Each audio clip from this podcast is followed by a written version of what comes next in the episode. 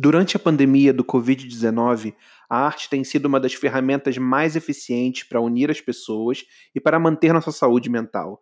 Filmes, séries, músicas, espetáculos feitos pelos artistas nas salas de suas casas. Mas a crise trazida pela pandemia também está a ter um impacto muito maior justamente no setor cultural. Artistas sem contratos ou rendas fixas estão sem recursos para se manter. Técnicos do audiovisual estão totalmente paralisados e sem perspectiva. Sem apoio dos governos, profissionais da cultura vivem de ajuda humana de amigos e familiares. Que movimentos estão a acontecer no Brasil e em Portugal em apoio aos artistas? Como isso tem afetado a cultura pop? É isso que vamos discutir no episódio de hoje. Olá pessoal, bem-vindos ao podcast I Don't Know Her Músicas e Tendências o podcast que usa música como desculpa para discutir tendências. A cada episódio, escolhemos um tema do Zeitgeist e usamos músicas ou outros objetos culturais para exemplificar como aquele tema pode influenciar nosso comportamento, hábitos de consumo e estilos de vida. Para ficar por dentro de todos os episódios e tudo que tiver de lançamento do podcast, acompanhe o blog idkh.home.blog, idkh.home.blog ou também no grupo do Facebook I Don't Know Her Músicas Tendências e também no Instagram IDKH Podcast e no Twitter também IDKH Podcast. Olá pessoal, estamos aqui em mais um episódio do podcast I Don't Know Her Músicas e Tendências. E nesse episódio a gente vai falar sobre um tema que está muito latente hoje em dia com essa crise da pandemia, do Covid-19, do coronavírus a gente tem aí também uma grande crise cultural. E pouco se fala ainda também dos técnicos de som, de áudio, de iluminação, que tanto apoiam essa área, que também estão sem contrato, sem sustento e tudo mais. Então, como é que a gente pode contornar essa situação? E é isso que a gente vai discutir um pouco nesse episódio aqui. E para isso, eu tenho grandes convidados aqui hoje, e eu quero começar por uma convidada super especial que foi uma indicação dos nossos queridos do Fado Bicha, que é a Carlota Lagido. Olá, Carlota, tudo bem? Olá, Leandro, tudo bem? Carlota que é bailarina, coreógrafa, figurinista portuguesa maravilhosa. Olha, eu para já quero agradecer estar aqui e acho muito importante que esta luta uh, pela cultura, pela, pela, pelas condições dos trabalhadores da cultura seja feita mesmo até a nível internacional. Acho incrível. Eu sou Carlota Lagido, sou coreógrafa coreógrafa, já tenho, já, já sou de uma geração, já tenho 54 anos, já sou de uma geração um pouco mais antiga. Eh, fiz parte de um, de um movimento muito importante em Portugal, que, é, que foi o movimento da, da nova dança portuguesa dos, nos anos 80. Sou, fui bailarina, fui bailarina durante muitos anos e sou ainda, e sou coreógrafa, trabalho, o meu trabalho é, é, um trabalho transdisciplinar que abrange várias disciplinas, como o vídeo, a voz, a música, o, muito, muito misturado. Também faço figurinos para teatro e dança, já há muitos anos, também uhum. sempre foi uma atividade paralela e fiz agora com esta crise, um, formei um, um, grupo no Facebook, que é um grupo de, de ajuda e de ação política também, uhum. uma ação cooperativista de apoio a artistas, técnicos e produtores. Pronto, é um, um, grupo que abrange muita, todas, todas, as, todas as áreas, não é só para artistas, é, é trans uh, profissional, vá. Sim às vezes se fala dos artistas, mas se esquece de falar daquelas pessoas que estão por trás do trabalho do artista, né? Então é, é importante mesmo essa, essa é. ação. Eu acho que não há luta possível sem esta inclusão, não há. Sim. Porque ah, eu, artista, eu não trabalho sozinha, trabalho com toda a gente, não é? E eu quero aproveitar aqui também, então, já falar dos nossos outros dois convidados. Primeiro eu quero apresentar o Paulão Costa. Tudo bom, Paulão? Salve, salve. Salve. salve.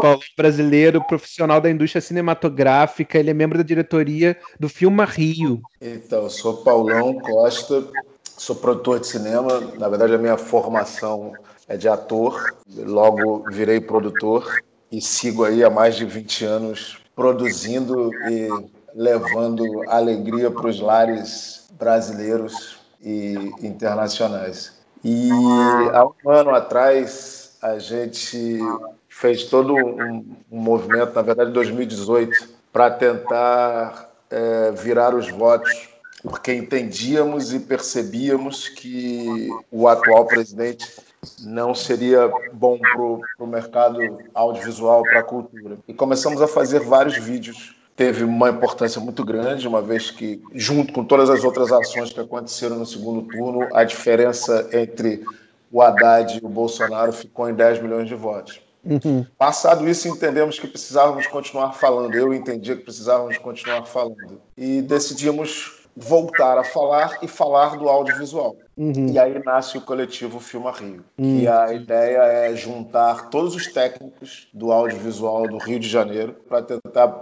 colocar, recolocar o audiovisual do Rio de Janeiro nos trilhos e uhum. dialogar, construir pontes, construir pontes com o governo municipal, governo estadual, com o governo federal. Covid 2018 foi um ano bem difícil, 2019 foi uma espécie de, espécie de tragédia, 2020 o caos total e absoluto pois é. provocado é. pelo Covid. E estamos na luta, fizemos já algumas ações, mas esse sou eu. Estou aí enfim, militando no cinema há muitos anos e agora juntando nosso povo do cinema para conquistarmos melhorias aí para todos nós. Boa.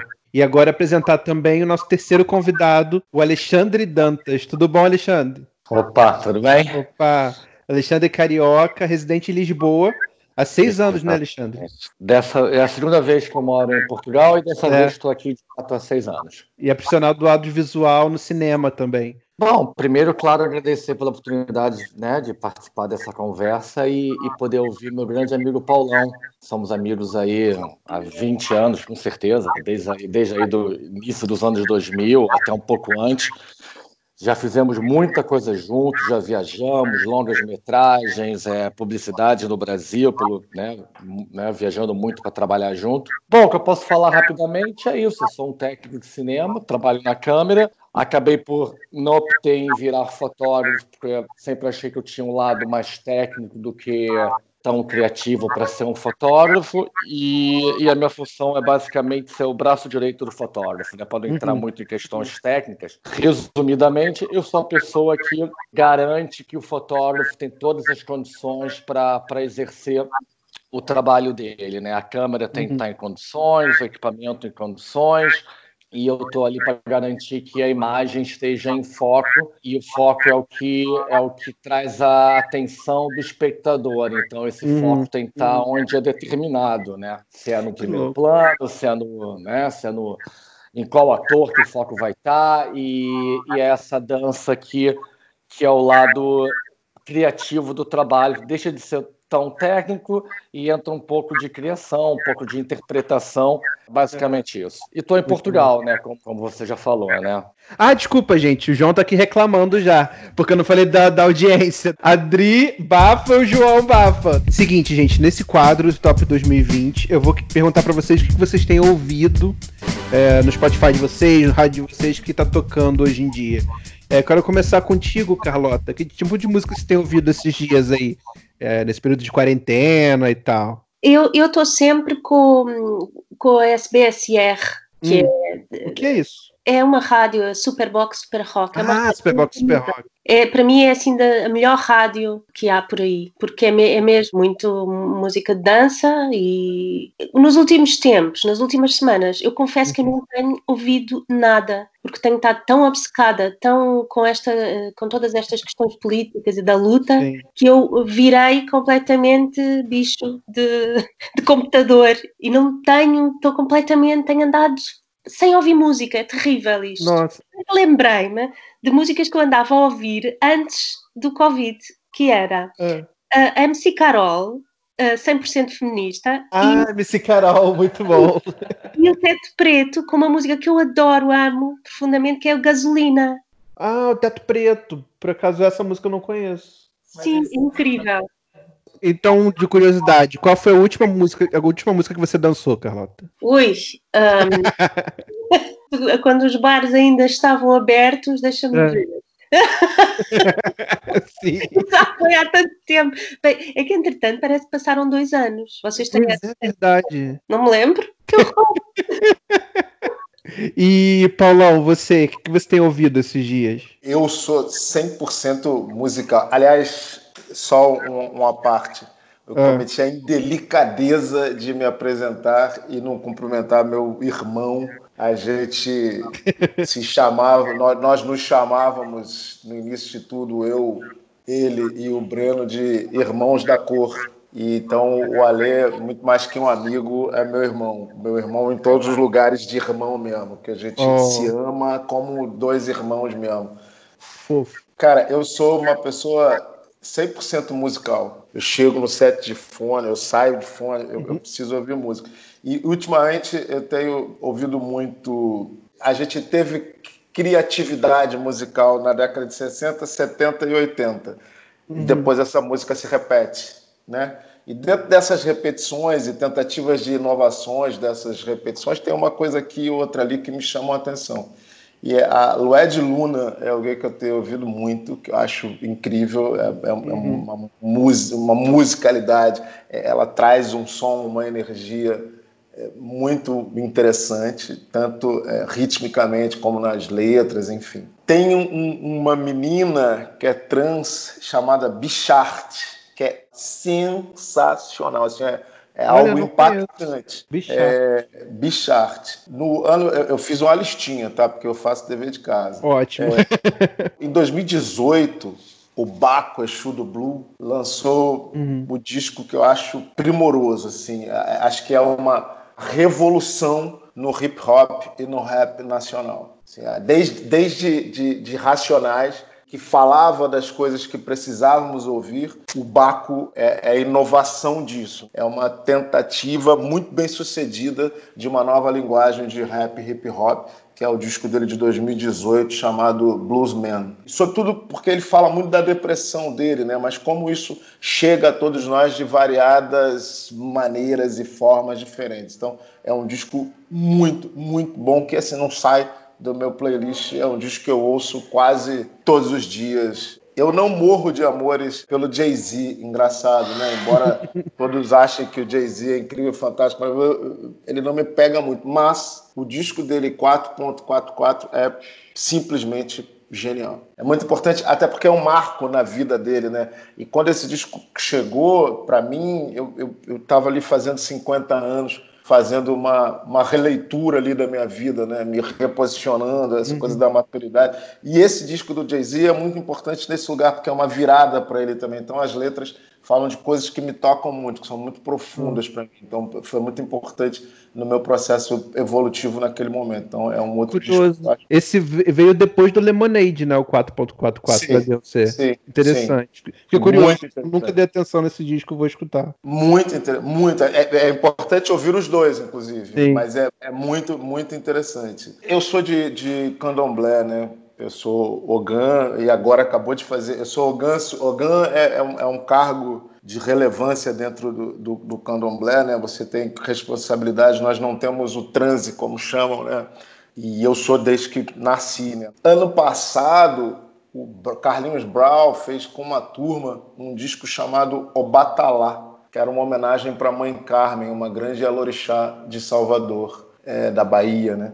E é um hum. disco incrível, que traz uh, toda a, a, fluência e as referências da nossa música atual com é uma fusão com o candomblé, com os atabaques, com a gogô, é muito legal. E eu acabei de ouvir agora, acabei de que foi lançado essa semana, enfim, início da semana passada, Gilberto Gil com Baiana System. É ah, sim. Muito legal, muito legal. O Gil, Gil e Caetano, né? São dois seres humanos assim que são extraordinários, né? Essa Sim. coisa deles se juntarem sempre ao novo, de ouvir o novo, de trazer o novo, de ouvir tudo e difundir tudo é, é sensacional. E ter ali a, a, a, sabedoria, né? O Gilberto Gil é uma entidade, né? Gilberto Sim. Gil é um orixá, né? E, e, e esse orixá, ele, ele abrir as portas para o novo, né? É, é, muito, muito legal. Então, esse disco é muito bonito. Agora, Alexandre, o que, que tem, você tem ouvido esses dias? Bom, é aquilo que a Carlota falou, né? Estamos todos muito agarrados à notícia, né? Uhum. Então, mais do que nunca, temos que fugir para a música, né? E também essa coisa de fazer ginástica em casa, né? Tem uhum. muita gente, né? Estamos todos tentando manter alguma atividade em casa. Sim. E para isso, ouvir música é bom. E então, acho que eu voltei muito para MPB. Eu tenho uma playlist que que é que eu faço minha ginásticazinha. Bom, Olha, é ginástica isso, com MPB, isso é uma coisa nova para mim agora. Eu, eu ponho as mais animadas, né? Então okay. são, é um Gilberto Gil, é um Jorge Ben, é um Tim ah, Maia. Sim. E, bom, ouço muito jazz, que é a coisa para acalmar a mim, também acalmar meus gatos, eles são tratados com jazz o tempo todo.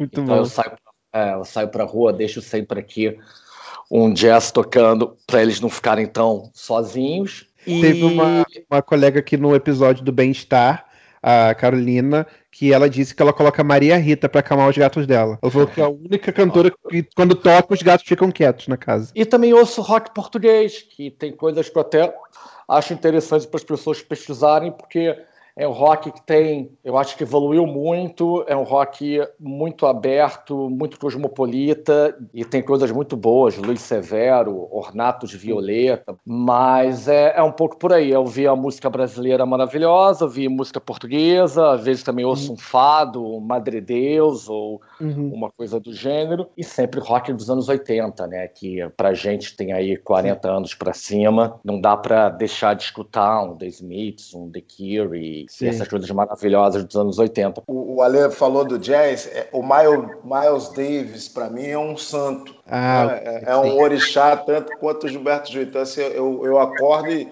peço, faço pedidos para Miles Davis, assim, só porque Miles Davis é um, é um orixá, né? Miles Davis está em outro, em outro lugar. Kind of Blues é talvez o disco que eu mais tenho ouvido na minha vida, só para não esquecer do meu, de um dos meus orixás da música, Miles Davis. Sim. Gente, adorei esse conceito. Gente, a Mariah Carey é minha orixá agora. Mas é, eu vou acordar e fazer pedidos pra Mariah Carey, porque ela é minha, é minha guia da vida, gente. Ela é... Hello, tá me ouvindo? Agora nós ouvimos. Ah, então, então agora eu posso dar oi? Sim, a Adri e o João que estão na nossa plateia. Dão um oi aí os dois. Oi, gente. Então, eu tô aqui só de ouvinte e fã, admiradora desses dois profissionais que eu conheço bem, né? Paulo Roberto, Ale Dantas, queridos. E tô aqui encantada ouvindo e vou ficar aqui só ouvindo e me deliciando com essas histórias maravilhosas. Leandro, fale também a galera ouvir, quem não ouviu, eu, eu esqueci de botar na minha listinha. Amarelo. O disco claro! É claro sensacional. O MC Nosso da... dia sempre começa com amarelo. Todos os dias é amarelo para tocar inteiro no começo do dia. O disco é muito bom. MC da fez o disco, assim. O Leandro fala normalmente que o amarelo tem que virar um. Um musical. Um musical de tão de um disco que toca tanto as pessoas e, e tem tanto um, uma, um storytelling ali passando por todas as músicas. Sim. Outro disco também que a gente tem ouvido todos os dias, Carlota, você conhece o Dino de Santiago? Não, estava aqui assim a fazer um, um Google sobre esse, o amarelo, esse disco, estava a tentar perceber este Sim. disco. Mas esse também é que, que você está falando também não. O Dino de Santiago ele é português e cabo-verdiano. E ele grava muito com o Branco também, que é um DJ português. Ah. O Branco também ajudou a produzir um disco agora atual que é o Criolo.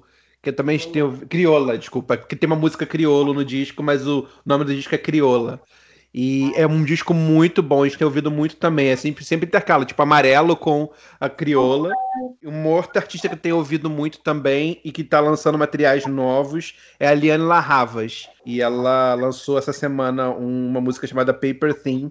E ela é um soul, jazz soul ali, com um toque de RB também, muito bom. Depois eu vou colocar tudo que a gente está falando, gente, todas as referências aqui, eu vou colocar no nosso blog idkh.home.blog, colocar lá os nomes e os links de tudo que a gente está falando aqui para vocês terem as referências, que é mais fácil do que ficar anotando quando está ouvindo o podcast, né? Pode, beleza.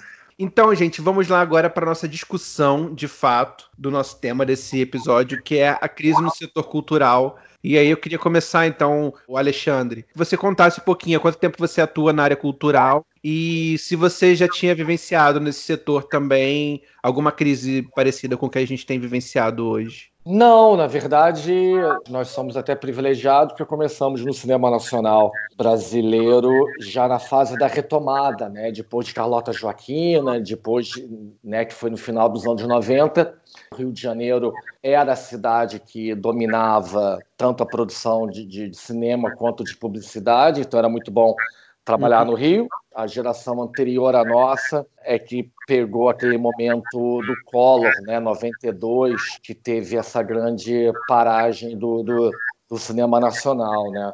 Também nos últimos anos, coisa que o Paulão também pode falar muito melhor do que eu, com a lei do a lei do conteúdo, né? Então começamos a até porque teve uma queda na publicidade no Rio de Janeiro, passou muito uhum. em São Paulo. Só, só para esclarecer também, o que seria essa lei do conteúdo?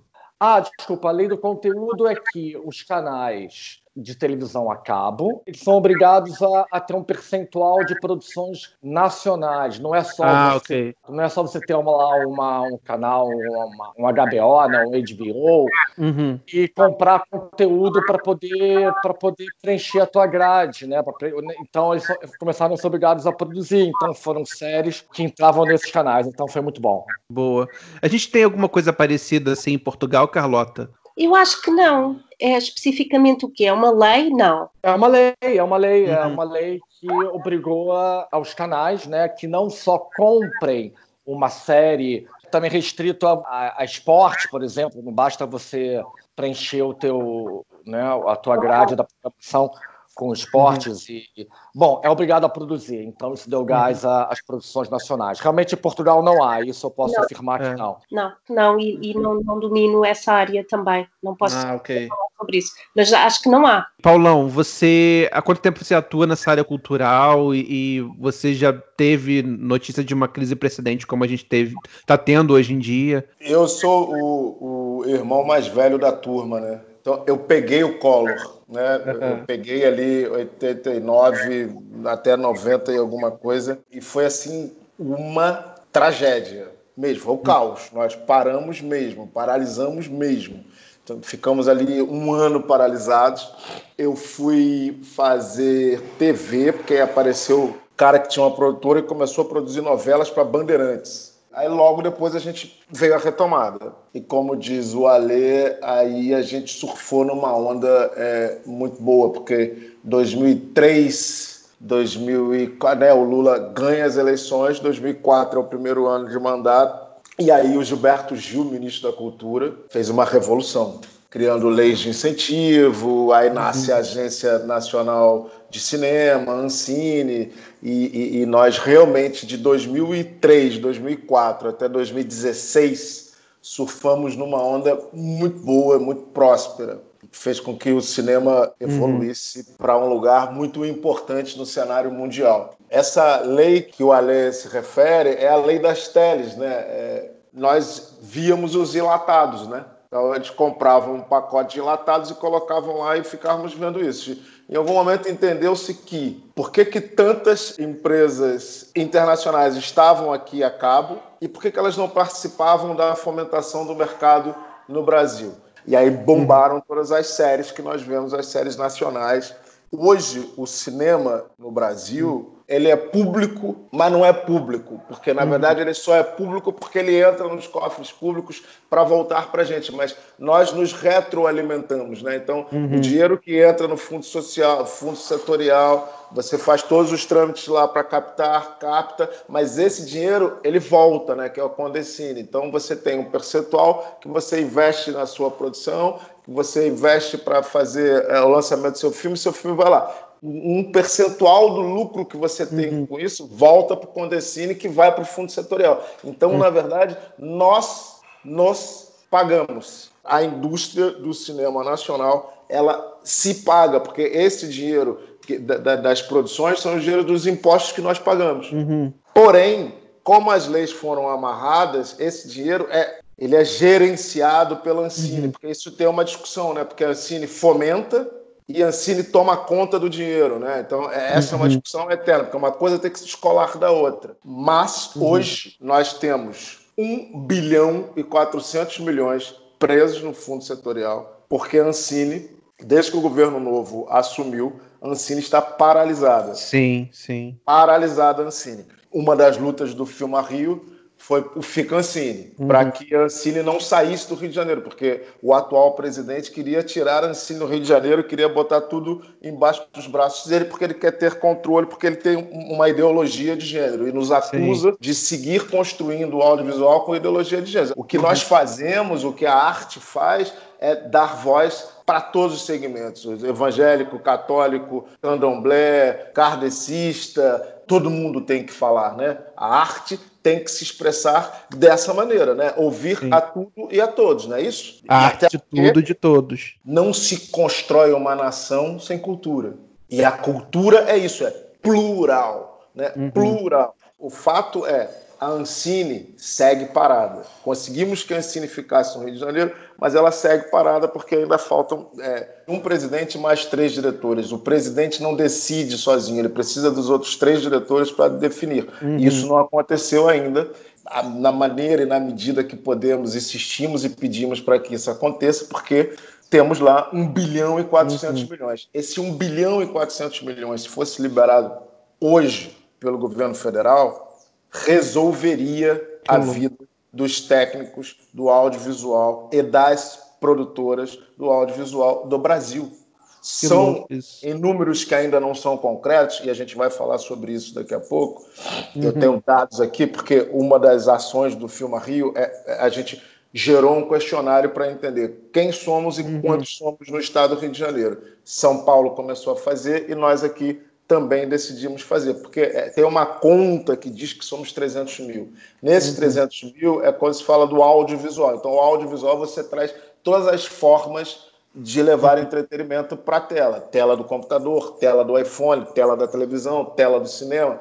Então, são 300 mil, inclusive com a televisão e tudo. Então, a gente quer definitivamente entender quantos somos. Estamos fazendo essa, uhum. essa, essa pesquisa até para termos dados concretos para podermos discutir com o governo é, é, federal. Olha aqui, ó, somos uhum. tantos. Esses tantos estão desempregados passando fome. Se você libera, se você é, reorganiza a agência, coloca lá todos os diretores, libera o, o função 800, entre 800 e 900 filmes, projetos que uhum. podem ser liberados, Leandro. Olha quantas pessoas seriam empregadas. Ah, mas agora não pode ir para a rua por conta do Covid? Sim, mas a gente pode trabalhar em home office. Eu sou Sim. diretor de produção, eu posso trabalhar em home office, a executiva pode trabalhar em home office, podemos home office, podemos pensar no futuro. Podemos Sim. pensar em protocolos, podemos pensar em possibilidades e essas produções começando, a gente pode inclusive adiantar pagamentos para os técnicos, para o maquinista, uhum. para o eletricista, para o camareiro, né? E depois a gente fazer uma conta. E Carlota, a mesma questão para ti em relação ao tempo que você está nesse setor cultural. Você já, já tinha vivenciado aqui em Portugal alguma, algum, alguma crise semelhante assim? Eu comecei a trabalhar nos anos 80, não é? O uhum. panorama de, de português nos anos 80 era muito reduzido não é? Não havia uh, Ministério da Cultura sequer, não é? Tínhamos há muito pouco tempo, 10 anos antes, tínhamos acabado de sair da ditadura, pronto, ainda ah, no início. Eu, eu falo muito no, no, no, no, panorama das artes performativas, que é a minha, minha área, não é? Nomeadamente uhum. a dança. E o que se passa é que o, os anos 80 foi um pouco o início de tudo, não é? Da grande movida, da dança, do teatro, o teatro também um pouco mais tarde, mas sim, anos 80, anos 90, 90, anos 90 houve um boom muito gigantesco de, de investimento da Europa na, na, na, cultura em Portugal, houve a capital da cultura europeia em 1994, em 98, a Europália, pronto, houve muito investimento e houve um boom gigantesco, surgiram imensas companhias, imenso, surgiu muita coisa a partir dos anos 2000 a coisa foi um pouco abaixo e, e, eu acho que tem muito a ver com esta constante mudança de governo e de, e de ideologia, não é? Ou é de direita ou é de esquerda. Então os ministérios da cultura estão sistematicamente a mudar e, e o que se vai fazendo em vez de ser uma coisa de continuidade, vai sendo destruindo, destruindo hum, pelos governos de direita. No fundo, uh, uh, sempre fomos uma, um setor suborçamentado, não é? Nunca houve um, uma, uma política cultural realmente consistente, apesar de já se terem feito coisas importantes e coisas que foram vieram melhorar um pouco a qualidade, principalmente no que respeita às leis do trabalho. Nós, eh, a cultura não é a cultura, enquanto não for considerada a arte, enquanto não for, seja ela qual for, enquanto não for considerada um, um estruturante numa sociedade, porque ela está em todo lado, se nós pensarmos, ela está em todo lado, não é? Em, qualquer uh, casa, em qualquer museu, em qualquer sítio, há arte e há cultura e, e, faz parte da vida. Enquanto isso não for considerado uma, uma coisa fundamental e estruturante da sociedade, uhum. não vamos nunca chegar a um ponto de uma orçamentação, de um orçamento para a cultura, de, de facto, que, que seja abrangente e atinja todas as áreas e todas as pessoas. Isto é muito complicado. Sim. Agora, o que está a passar agora, no fundo, é hum, a, a, a consequência dessa falta de, de, política cultural e de fa eh, falta de, de, orçamentação. Houve aquela crise em 2011 na Europa, não é? Aí foi grave, foi bastante grave, mas não como está a ser agora. Agora é uhum. uh, inaceitável. É inaceitável o que os governos estão a fazer. Eu digo, digo governos porque há, há muitos governos que estão a, a, a menosprezar completamente a classe a classe artística. Pelo amor de Deus, eu, eu, acredito no, no, Estado Social, não é? Eu contribuo para a manutenção do Estado Social, pagando os meus impostos e as minhas contribuições à Segurança Social, e estou, neste momento, a deparar-me que, que, o governo, este governo, está a fazer com que o, o, o, Estado Social não esteja a cumprir a sua missão, não é? De proteção uhum proteção social de todas as pessoas, de todos os trabalhadores e de todas as pessoas que não são trabalhadores e que não estão, que não têm possibilidade de serem trabalhadores, porque isso também acontece e não está a acontecer. E isso aí a crise está a ser muito dramática e está muito, a ser muito dramática no setor cultural, é verdade, completamente, como nunca vi. Só uma parte a, a fala da, da, da Carlota. Carlota, uma das coisas que a gente pensa muito no coletivo, no Filma Rio, é nós precisamos pensar políticas públicas para a cultura.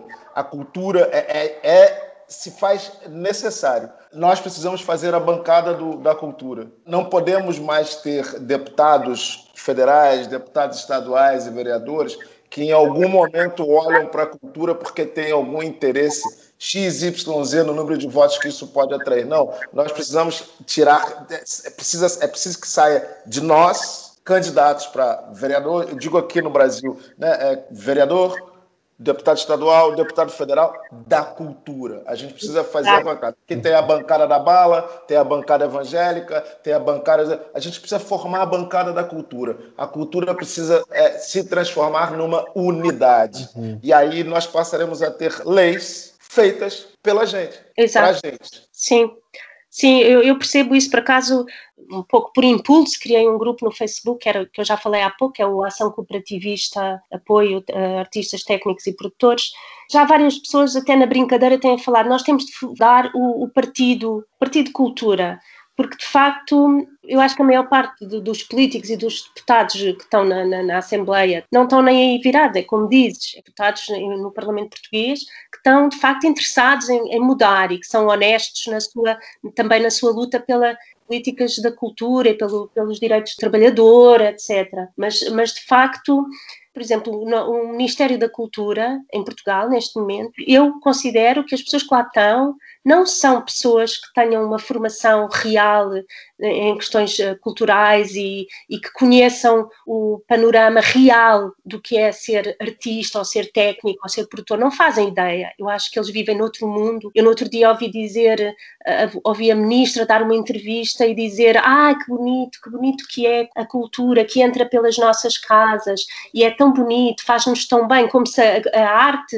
fosse uma, uma terapia ou um comprimido de felicidade. E ela diz isso enquanto sabe que estamos nós, milhares, milhares de trabalhadores, pessoas a passarem realmente fome e dificuldades gravíssimas. E isto está a acontecer e, e vocês estão a perceber este desplante de vir uhum. falar assim desta maneira. Sim. A arte tão bonita, tão necessária. E o apoio, e o apoio social concreto aos artistas e aos trabalhadores da cultura.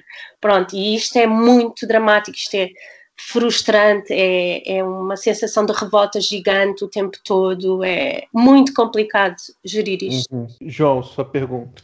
É o que eu queria perguntar. Quando o Paulão falou sobre a situação do Brasil, a gente, eu pelo menos vejo que tem a questão do Covid, a paralisação do Covid, né? A crise do, de não poder circular e de não poder estar com pessoas, mas também tem muito uma política federal hoje em dia do Brasil que paralisa esse setor, gerando uma certa guerra cultural, tentando usar o setor audiovisual do Brasil como uma arma política. E aqui em Portugal, a gente tem visto umas vozes muito conservadoras aparecerem na Assembleia agora. Eu queria perguntar para Carlota se, assim como no Brasil, ela sente que a cultura tem sofrido com esse crescimento do conservadorismo. Eu acho que sim, que tem. E, e acho, acho que tem sofrido também com, com uma ideia de que a cultura possa ser uma indústria. Eu não sei explicar isto muito bem. É como se não houvesse nunca a premissa,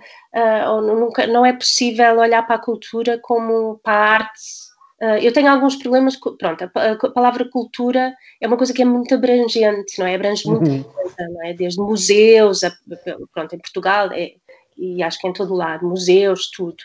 Pronto, e, e, às vezes eu, eu, gosto de fazer assim uma espécie de, de, de ok, cultura e artes, porque uhum. Eh, pronto, e há, há, esta visão da, da, da arte ou dos artistas como uma coisa que é industrializável e que o facto de nós não gerarmos dinheiro é, é um problema e é nessa é um pouco nessa nessa base que o conservadorismo ataca. Estou assim a, a pensar mesmo alto porque estou Sim. um, não, mas faz todo, total sentido isso, sim. Eu acho que o Estado deve investir na, na, na arte é a nossa, é a nossa condição, não é? É, é esta condição. Pronto, só que há artes que são, obviamente, mais industrializáveis. O cinema é mais. Pronto, há, há coisas diferentes. Aí assim entram as especificidades, não é? Por definição, e, e sempre é, a cultura quer dizer crenças, a arte, a moral, a lei e os costumes, né? E ela também já foi é, uma etimologia da agricultura, né? Que é o plantar, que é o cultivar. Então, a gente vai ter sempre esse lugar da discussão com relação à cultura, mas é isso, né? É a formação da sua nação. Vem da gente, dos artistas, esses de qualquer arte que façamos, levar informação, né? Levar uma maneira de pensar plural, né? Vem a Sim. pluralidade. Todas as formas de se expressar serão consideradas cultura, né? É, a outra coisa, aqui no Rio, só no Rio de Janeiro, nós representamos 3% do PIB. Nacional, nós estamos entre 3,5% e 6% do PIB. Há discussões e controvérsias, mas em momentos sim e outros não. Nós representamos um pouquinho mais que a indústria automobilística e a indústria farmacêutica. Então, é, é business, sim, e é por isso que nós precisamos de lá no Ministério da Cultura, na Secretaria de Cultura, gestores. Gestores que saiam da. da que saibam lidar com, com da, isso. Que saibam lidar com isso. Né? Só para complementar Exato. aí a, a, fala da Carlota, para não se perder. Mas têm de ser gestores que saibam muito bem do que é que estão a tratar, não é? Porque é sim, sim. Bem, e que não é o que acontece, eu acho. Não. E se você traz um gestor, um, um ministro que emblematicamente seja importante porque tem um grande nome, esse ministro ele precisa se cercar de técnicos que o ajudem Sim. a gestar a economia cultural. Né? Uhum. A atividade cultural é a que mais cresce no planeta. Né? É, o Lula levou o Gilberto Gil, que era uma uhum. figura emblemática. É, o Gilberto Gil tocando na, nas Nações Unidas com Kofi Annan é, é, é inesquecível. Agora, o Gil levou ele se cercou de um corpo técnico muito bom para fazer uhum. as mudanças que eles fizeram na cultura no Brasil naquele momento. Nós surfamos uma onda com os governos de esquerda que nunca tínhamos surfado antes, com todo o país, todo o país produzindo. Mas só uma última coisa, mas por outro lado, o que é bonito de ver em Portugal é que, apesar de ser pequena, apesar de poder ser muito maior, os museus são bem tratados, é, tudo que existe de cultura, né? Tá tudo com a sua manutenção feita, é, as pessoas empregadas. É, eu acho que ainda há uma, um senso, uma, uma cultura de, de cuidar da, do, do, que existe, do que há. Já no Brasil está tudo muito largado, era tudo que não é televisão ou produção cinematográfica, sei lá. O resto, acho que aqui é óbvio que podia melhorar muito, mas também uhum. eu vejo alguma coisa positiva nisso tudo. Mas é claro que precisa ter pessoas é, é, do métier, do ramo, na política, para defender os interesses de cada setor. Né? A uhum. gente de, de cultura na, na, na, pasta de cultura. O Museu Nacional pegou fogo há dois anos atrás.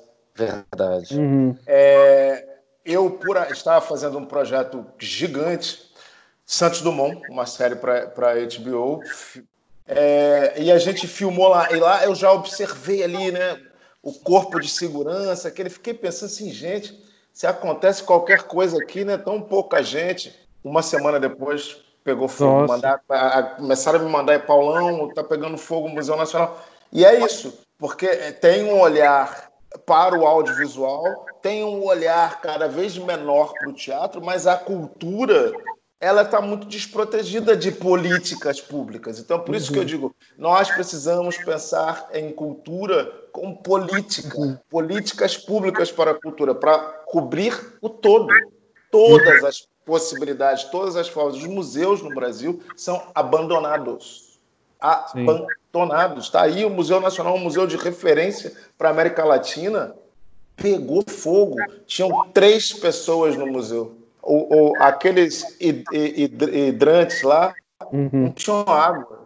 Carlota, falando de Portugal, é, esse pro projeto Unidos pelo Presente e Futuro da Cultura em Portugal, qual é a proposta, você que está por trás aí do projeto? O que, que ele visa? É assim, eu não estou um, por trás deste, deste projeto, ou seja, uhum. sim e não. Este, este projeto uh, é um documento, não é? é um texto uhum. escrito por várias estruturas representativas do setor da cultura em Portugal e uhum. surge um pouco deste meu grupo que eu formei no Facebook, a Ação Cooperativista, que juntou uhum. muita gente das artes em Portugal e não só. O projeto tem um teor de abertura a uma cidadania livre e uma, uma coisa de partilha e de, de, apoios às pessoas que estão a necessitar, etc. E, eh, uhum. digamos, como primeira ação, esta vontade de juntar todo o setor, todas as estruturas importantes a nível uh, da cultura de Portugal,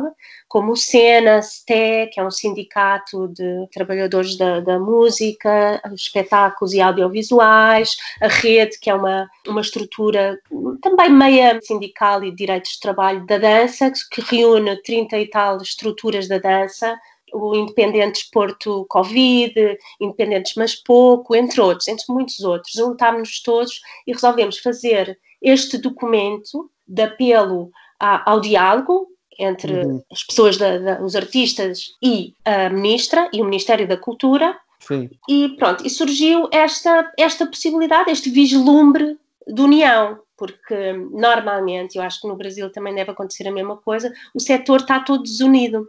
Pelo que me parece aqui, está uma possibilidade, e talvez seja uma coisa que tenha um pouco a ver com este zeitgeist, não é? As pessoas estão-se a unir de facto e exigem medidas tanto a, a, a, curto prazo, imediatas, como a médio e a longo prazo, e pronto, estamos um pouco a ver o que é que isto vai dar.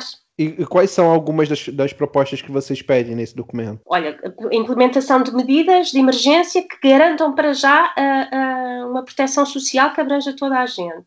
Uhum. Trabalhar a, a, legislação, não é, que tem a ver com, com esta especificidade do trabalhador independente, que é nós somos intermitentes não estamos sempre a trabalhar, temos meses que trabalhamos. A nossa lei não, não contempla essa exceção, ou seja, eu se tiver dois meses sem trabalhar, se eu quiser pedir um subsídio de desemprego, por exemplo, não vai dar, porque eu passei recibos verdes a várias entidades e, e, é suposto nessa lei que tens de passar mais de 50% de recibos verdes à mesma entidade. Mesma entidade. Então, eles não, não, não consideram que, que nós que é essa a nossa, a nossa característica. Nós trabalhamos uhum. com muitas entidades diferentes, passamos recibos a muita gente diferente.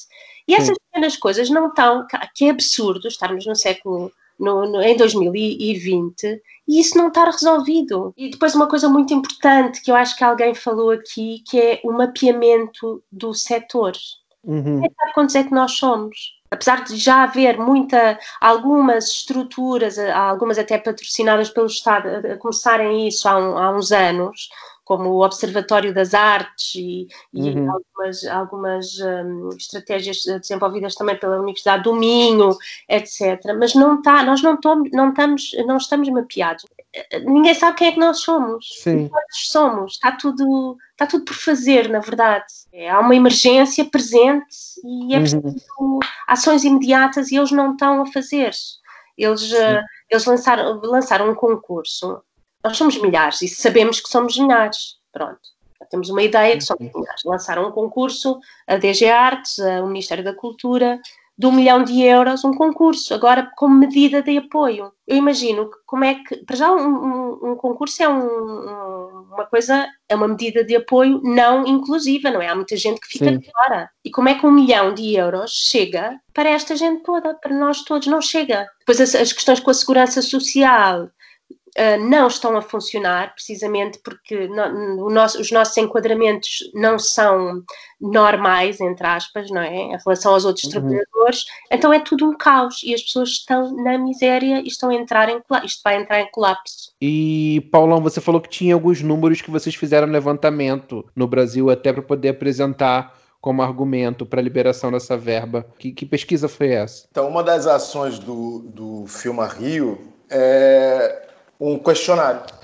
Resolvemos fazer um questionário, como disse lá no início. Bahia começou a fazer, Pernambuco começou a fazer, Espírito Santo começou a fazer. Estamos caminhando para, em breve, o país inteiro, todos os estados da federação que têm audiovisual ativo, fazerem esse cadastro e a gente vai entender quanto nós somos é, no país. Mas, no momento, dados preliminares, é, nós temos até agora 2.800 cadastros é, questionários preenchidos. A Organização Mundial de Saúde, no dia 11 de março, é, declarou pandemia no mundo. Sim. Foi declarado distanciamento social no dia 13 de março. Entre o dia 13 e o dia 16, o audiovisual parou completamente. Completamente. Uhum. No dia 8 de abril, o questionário foi lançado. Então, até agora, nós temos ali em média 2.800, 2.900, quase chegando a 3.000 questionários é, respondidos.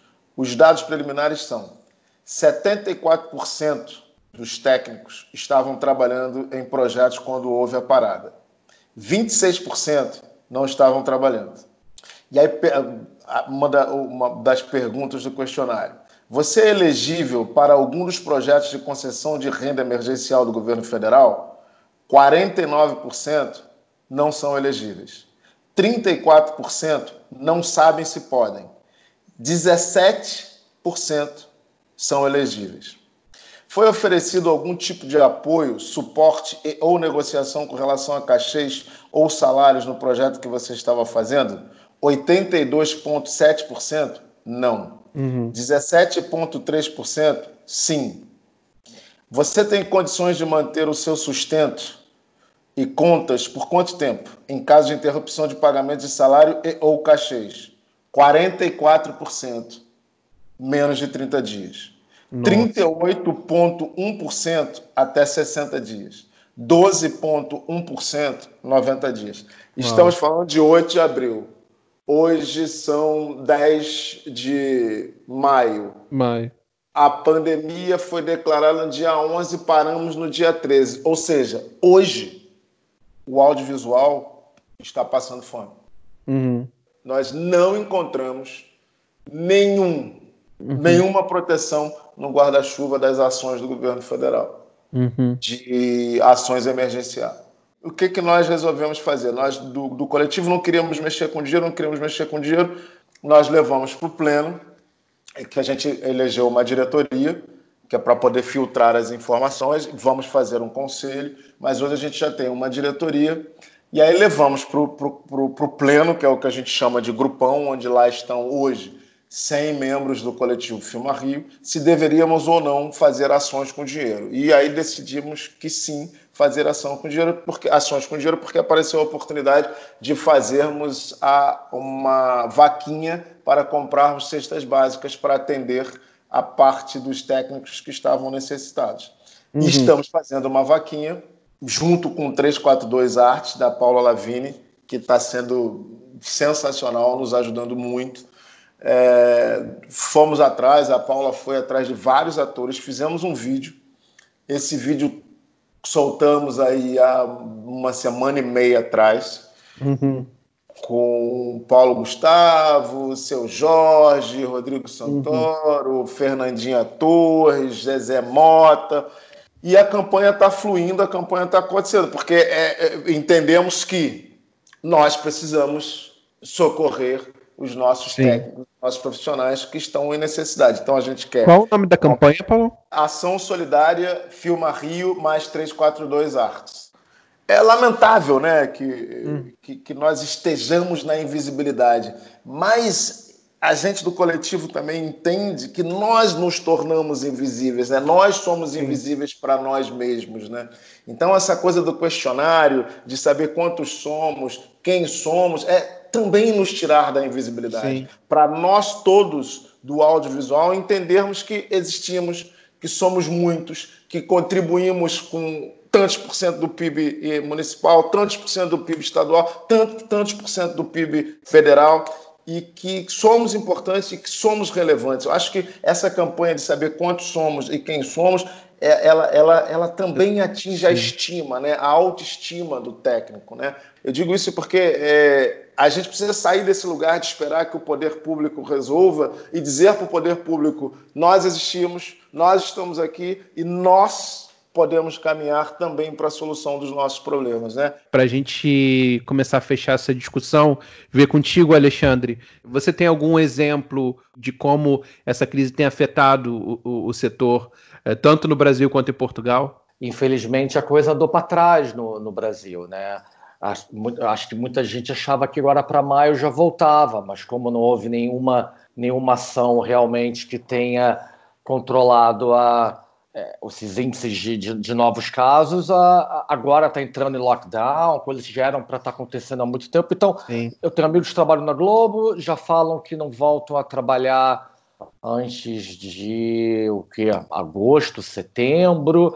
Tudo foi para fora. Agora, aqui em Portugal é o que a Carlota falou. A grande maioria trabalha no, no, nas artes, no audiovisual, né? somos freelancers, trabalhamos para várias produtoras, para vários empregadores e passamos de recibo verde. E, infelizmente, sempre quem passa recibo verde paga a segurança social, paga todos os seus impostos, mas na hora de ter o retorno, somos os mais prejudicados, né? Uhum. Mas foi uma paragem muito, muito grande, porque tava, eu posso falar, estava bombando o mercado aqui em Portugal, viu? Comerciais, uhum. longas metragens, séries. A evolução que teve aqui no mercado nos últimos cinco, seis anos foi muito grande. Eu tenho trabalhado muito, tenho pago minhas contas e tenho sobrado dinheiro. Eu estou vivendo de uma sobra que eu tenho é, é, e, e, pronto. Mas estou na expectativa de voltar a trabalhar, voltar a consumir, né? Uhum. Que infelizmente é um país que depende do consumo, né? Sim. Mas é, um, e, mas é uma coisa só que a Adriana ela perguntou. É, o que, que, são recibos verdes, só para esclarecer para quem está ouvindo do Brasil também, ah, é, são notas que, que é passadas para o empregador. Porque é como se fosse um ter serviço terceirizado no Brasil, né? Exatamente, já teve isso no Brasil antigamente, mas aí nós fomos no... Era uma nota fiscal. Eu nem achei a nota fiscal, era ainda os, os, as notas contratuais, era uma coisa uhum. que.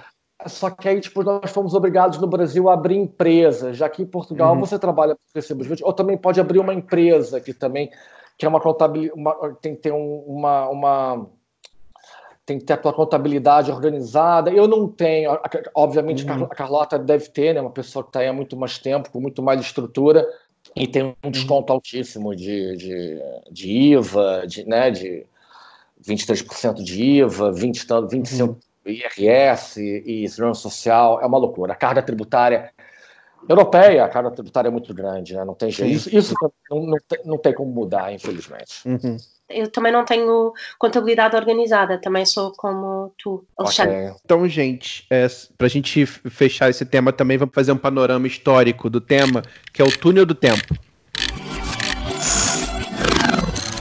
E nesse quadro a gente vai voltar agora para isso dos anos 2000 e tentar ver o panorama de como que estava a cultura naquele período. Então eu quero ouvir de você, Paulão. O que, que você ouvia nesse início dos anos 2000 aí? Se você puder destacar, tipo, um ou dois artistas aí que tipo mais se destacavam na sua playlist nesse período. Eu ouvia muito Marisa Monte, U2, tinha ali o Legião Urbana, Paralamas do Sucesso. Eram coisas que ainda viviam na, na minha playlist, até Sim. porque eu, eu considero esse momento um momento bem fraquinho musicalmente, né? A gente teve anos 80 incrivelmente bons, e aí a gente 90, meio de 90 para 2000 foi ficando bem caído ali, mas tinham essas uhum. coisas assim que eu ouvia muito. Marisa, que era genial, é, Racionais, tinha todo um movimento acontecendo em Los Angeles que me chamava muito atenção, NWE, uhum. NWA.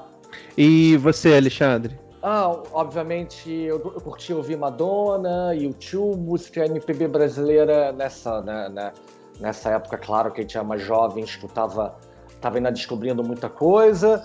Tirando a música MPB brasileira, não consigo, não consigo pensar em mais nada assim de uhum. muito muito relevante, não. E Carlota, você aqui em Portugal, o que você ouvia nesse início dos anos 2000? Olha, eu tenho assim a, grande, a minha grande referência, anos 2000, Moloco, sempre. Um, como é que ela se chama agora? Não consigo. O nome dela. Um, Moloco. Maloco. Moloco. Moloco. E, e, acho que continuava a ouvir todo o som dos anos 90 que sempre uhum. ficaram para mim, tipo MC Solar, que era um, grupo hip hop francês. Uhum. Pronto, e eu, eu, eu, nos anos, eu, anos 2000 eu sou muito uma pessoa do techno e de, uhum dança, sempre fui muito, sempre tive muito aí. Estou com uma memória péssima. Feito uma lista. Não... No início dos anos 2000, assim, eu tava muito a ouvir novamente aí, tipo, o hip hop, o RB é, norte-americano, né? A, a Mariah, ela começou a ir para muito nesse caminho também. E no Brasil, eu via basicamente também o que o Paulão falou, do Paralamas, Capital, é, um pouco desse rock nacional ainda que que tava bombando, e a MPB tava começando a ganhar mais um gás. Mas enfim, se a gente comparar esse período antigo com o período atual, eu tenho a impressão que eu, a, a música é, hoje, tipo assim, momento de crise, ela acaba inovando mais. Eu acho que os artistas são mais é, desafiados a criar quando há crise, né? Vocês concordam com isso? Eu acho que a gente tem uma, uma, uma nova música com a possibilidade de se fazer música onde quer que você esteja, né? Uhum. Tem um menino que eu adoro, é, o Lil Nas X, que é genial, é genial, faz um, um, hip hop interessantíssimo, fundindo com música country. Sim, né? sim. Porque teve uma grande discussão, inclusive tem essa discussão na América, né? Que a música country é branca. E aí aparece o Lil Nas com esse disco que é uma fusão de música country com hip hop, que é genial. Sim. Por que eu tô dizendo isso? Porque o Lil Nas fazia música alguns meses antes no closet da casa da avó dele, né? Ele gravava as músicas e colocava no SoundCloud lá, colocava no, no, nos aplicativos de música. Então, acho que essa possibilidade faz com que a música hoje seja muito mais abrangente, né? E, e aí o Covid, eh, eu acho que duas coisas vão acontecer daqui a nove meses, né? Muitos bebês vão nascer e, e, muita música nova e possibilidade de músicas vão acontecer, né? Porque as pessoas estão Sim. aí dentro de casa, trancadas com os seus computadores, com os seus aplicativos e programas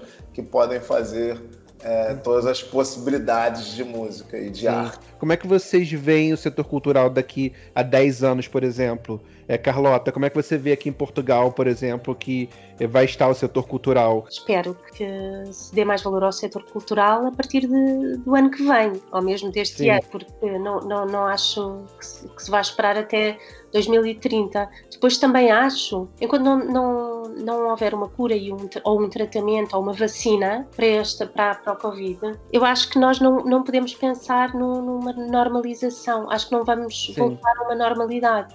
Acho que vamos ter de, de, de, pensar mesmo em novas maneiras de estar, de trabalhar, de, de nos juntarmos enquanto sociedade, enquanto comunidades. Acho que vamos mesmo ter, durante o próximo ano, de pensar nisso. Por exemplo, o meu último espetáculo, é um espetáculo com 13 mulheres, como é que eu vou fazer este espetáculo? Com as, com as regras de, da desconfinação, com as medidas. É impossível fazer este Sim. espetáculo. Também estou noutro espetáculo que tem, é um espetáculo com 20 pessoas. Como é que isso é possível? Nada disto vai acontecer desta maneira. Por isso acho que é uma oportunidade para nós tanto revermos as coisas politicamente e a política uhum. cultural, as leis do trabalho, é um momento para, para esta revolução, não é? É um momento também para nos escutarmos de outra maneira, escutarmos a nossa maneira de trabalhar de outra maneira, arranjar uhum. novas formas. Pelo visto, a gente ainda vai passar por um período aí de crise ainda, né, Alexandre? Não acho que seja possível tantas alterações no nosso modo de vida eu sou um pouco é, pessimista em relação a isso, então uhum. eu prefiro ser otimista em relação a uma cura, um remédio, algo que possa que a gente volte a ter um convívio do jeito que era e pelo menos no nosso mercado a gente possa voltar a trabalhar né, como era antes. Agora, eu só eu acho que o resumo é esse. Eu prefiro acreditar numa cura porque eu acho que o ser humano é muito é muito difícil de de não voltar para os seus velhos hábitos. Né? A gente não volta, nós não vamos voltar a grandes sets nem tão cedo. Nós, aliás, nós não voltaremos a grandes sets de uhum. filmagem sem uma vacina. Indo para casa assim do, do, impossível. A gente tem feito muitos estudos aqui, o Cine, mas as associações de São Paulo, junto com outras associações, fizeram. O processo de higienização ele é repetido várias vezes muitas vezes você vai falhar. Levar para casa e voltar. É, e, e, assim, mundialmente falando, Netflix já pensa em colocar os seus elencos das séries em quarentena, juntar o elenco todo em quarentena. Uau. É, né? Então é uma juntar é quase elenco. Big Brother da série. É, é quase vai colocar o elenco todo numa casa. O que, que acontece? você leva a pessoa para o set, você tem todos os procedimentos de higienização no set, mas aquela pessoa volta para casa. O Atila e a Marino, que é um. Maravilhoso, amamos Atila. Ele, ele, podcast. ele fala uma coisa que é fato, né? E que é isso, né? A ciência diz que nós vamos viver até que se encontre uma vacina de períodos de sai todo mundo, isola uhum. todo mundo. Sim, sai sim. todo mundo, isola, porque a tentativa é que não se contamine todos ao mesmo tempo, porque vamos todos em algum momento pegar o corona. A gente só Sim. não pode pegar todo, todo mundo numa tacada só. O que me faz pensar também que não tem mais volta, gente.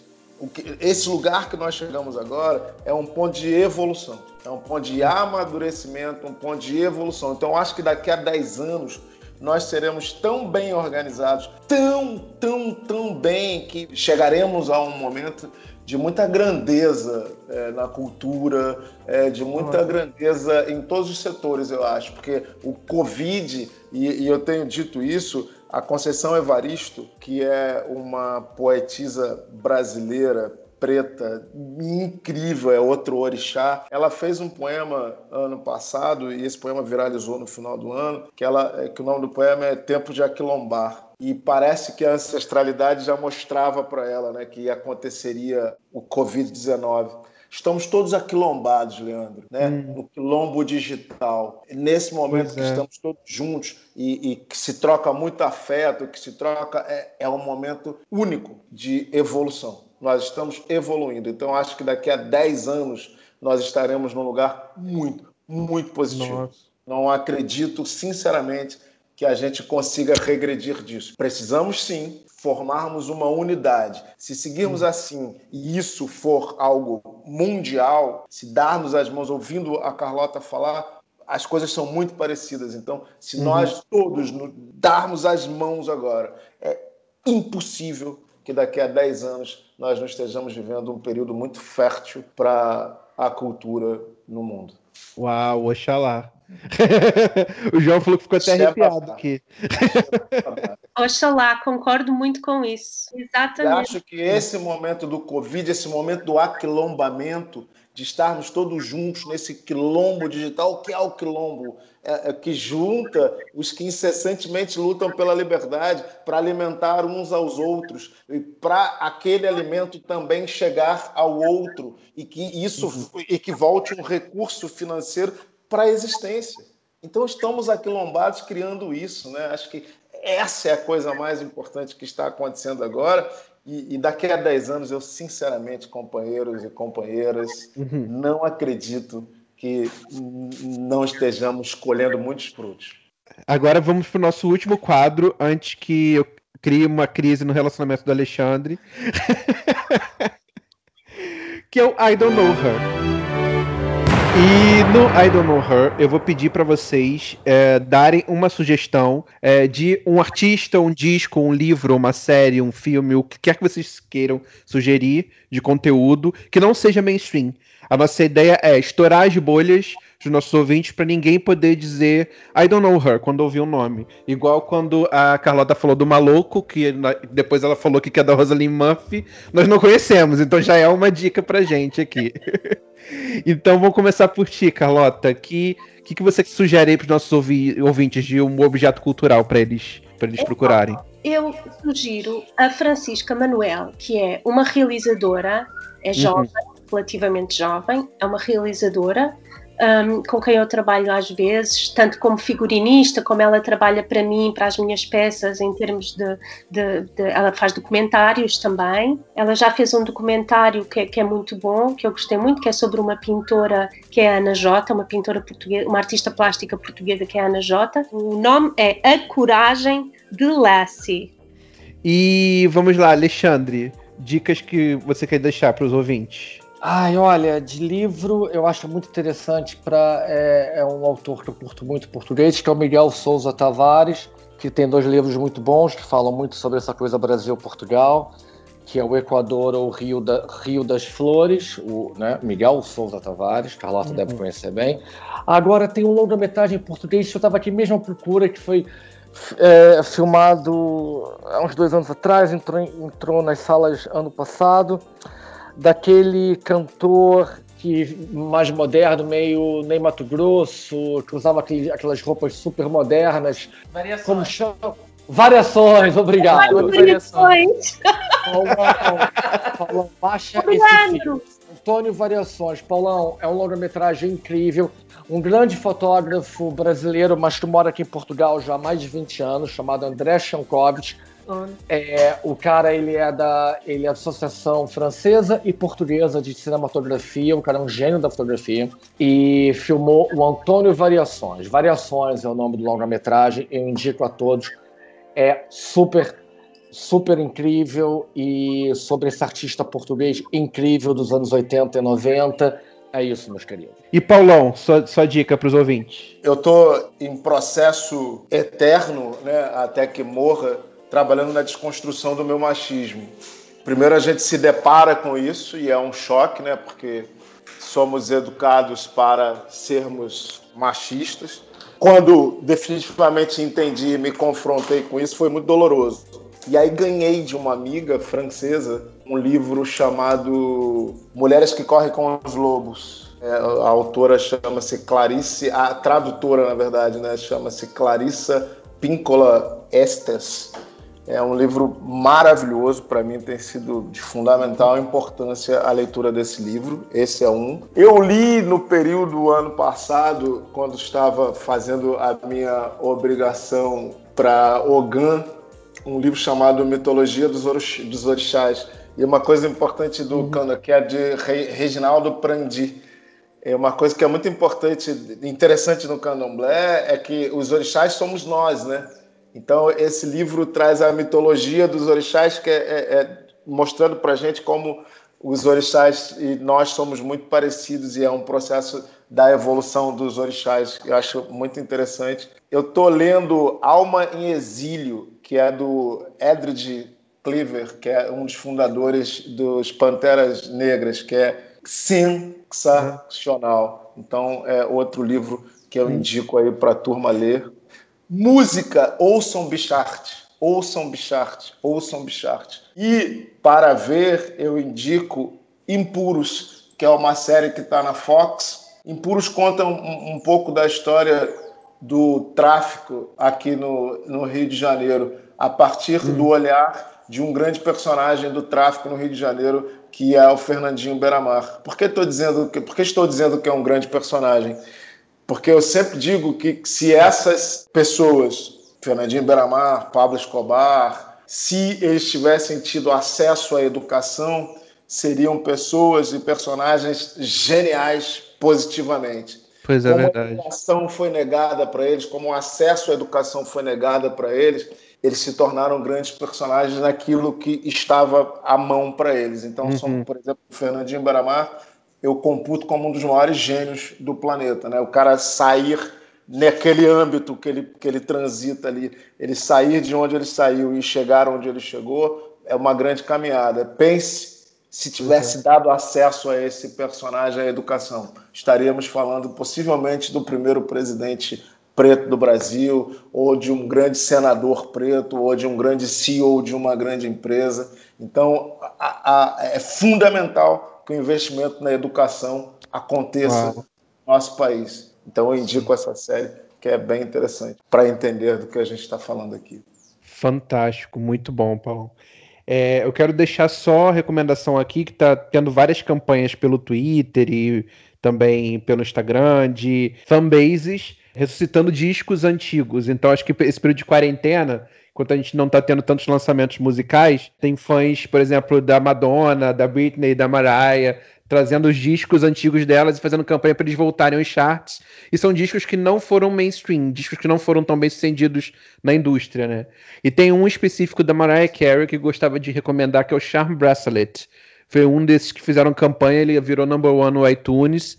E é um disco que ela lançou naquele período ali de 2003, pós escândalos com glitter, e pós breakdown, e pós depressão, e não teve tanta visibilidade e foi um disco de reconstrução. Então, é daqueles discos que ela estava reconstruindo a identidade musical dela. Ela estava ali deixando de lado o pop, fazendo experiências ali com o jazz, com o soul, explorando um pouco do, do R&B mais eletrônico e fazendo muitas coisas que hoje você vai ouvir, se você ouvir o disco de 2003, você vai perceber sonoridades que são usadas na música pop hoje, que ela começou a experimentar naquela época. Então, é um disco muito bom para você descobrir onde que nasceram algumas misturas e algumas coisas ali que hoje já são mainstream no R&B, por exemplo. Então fica a recomendação aí. Sabe Charm quem produziu, Leandro? Olha, ela fez junto com uh, é, não, Quincy Jones. Quincy Jones, exato. Ah, ó, mas vocês já viram o documentário do Quincy Jones? Metade da música interplanetária saiu deste homem.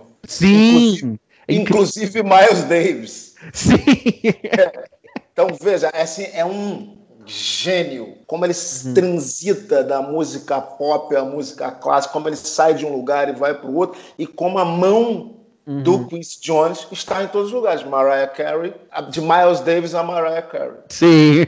Mas não, Frank Sinatra. Veja, o Quincy Jones é algo. Uhum. É por isso que eu te perguntei, porque eu lembro Sim. De, dessa passagem dele ali das minhas pesquisas pela vida da Mariah.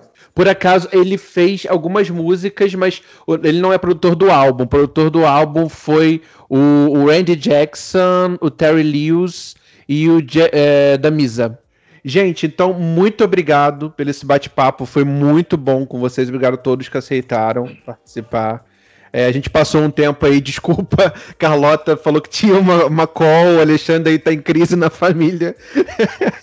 Cara, aqui em casa querem ver a live do Zeca Pagodinho, eu tô Ai, sentado na sala porque tava todo dormindo, eu vim pra sala, todo mundo dormindo, eu vim pra sala. e eu tenho que liberar aqui. Não, pra... vai lá, vai lá.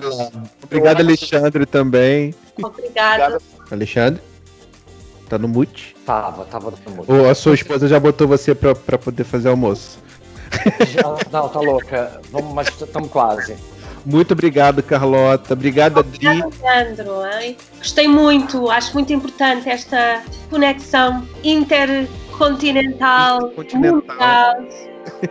momento. A gente é super fã há muito tempo do Fado Bicha, amigos do Thiago, assim. E foi uma indicação maravilhosa deles. Estou super fã deles também, super.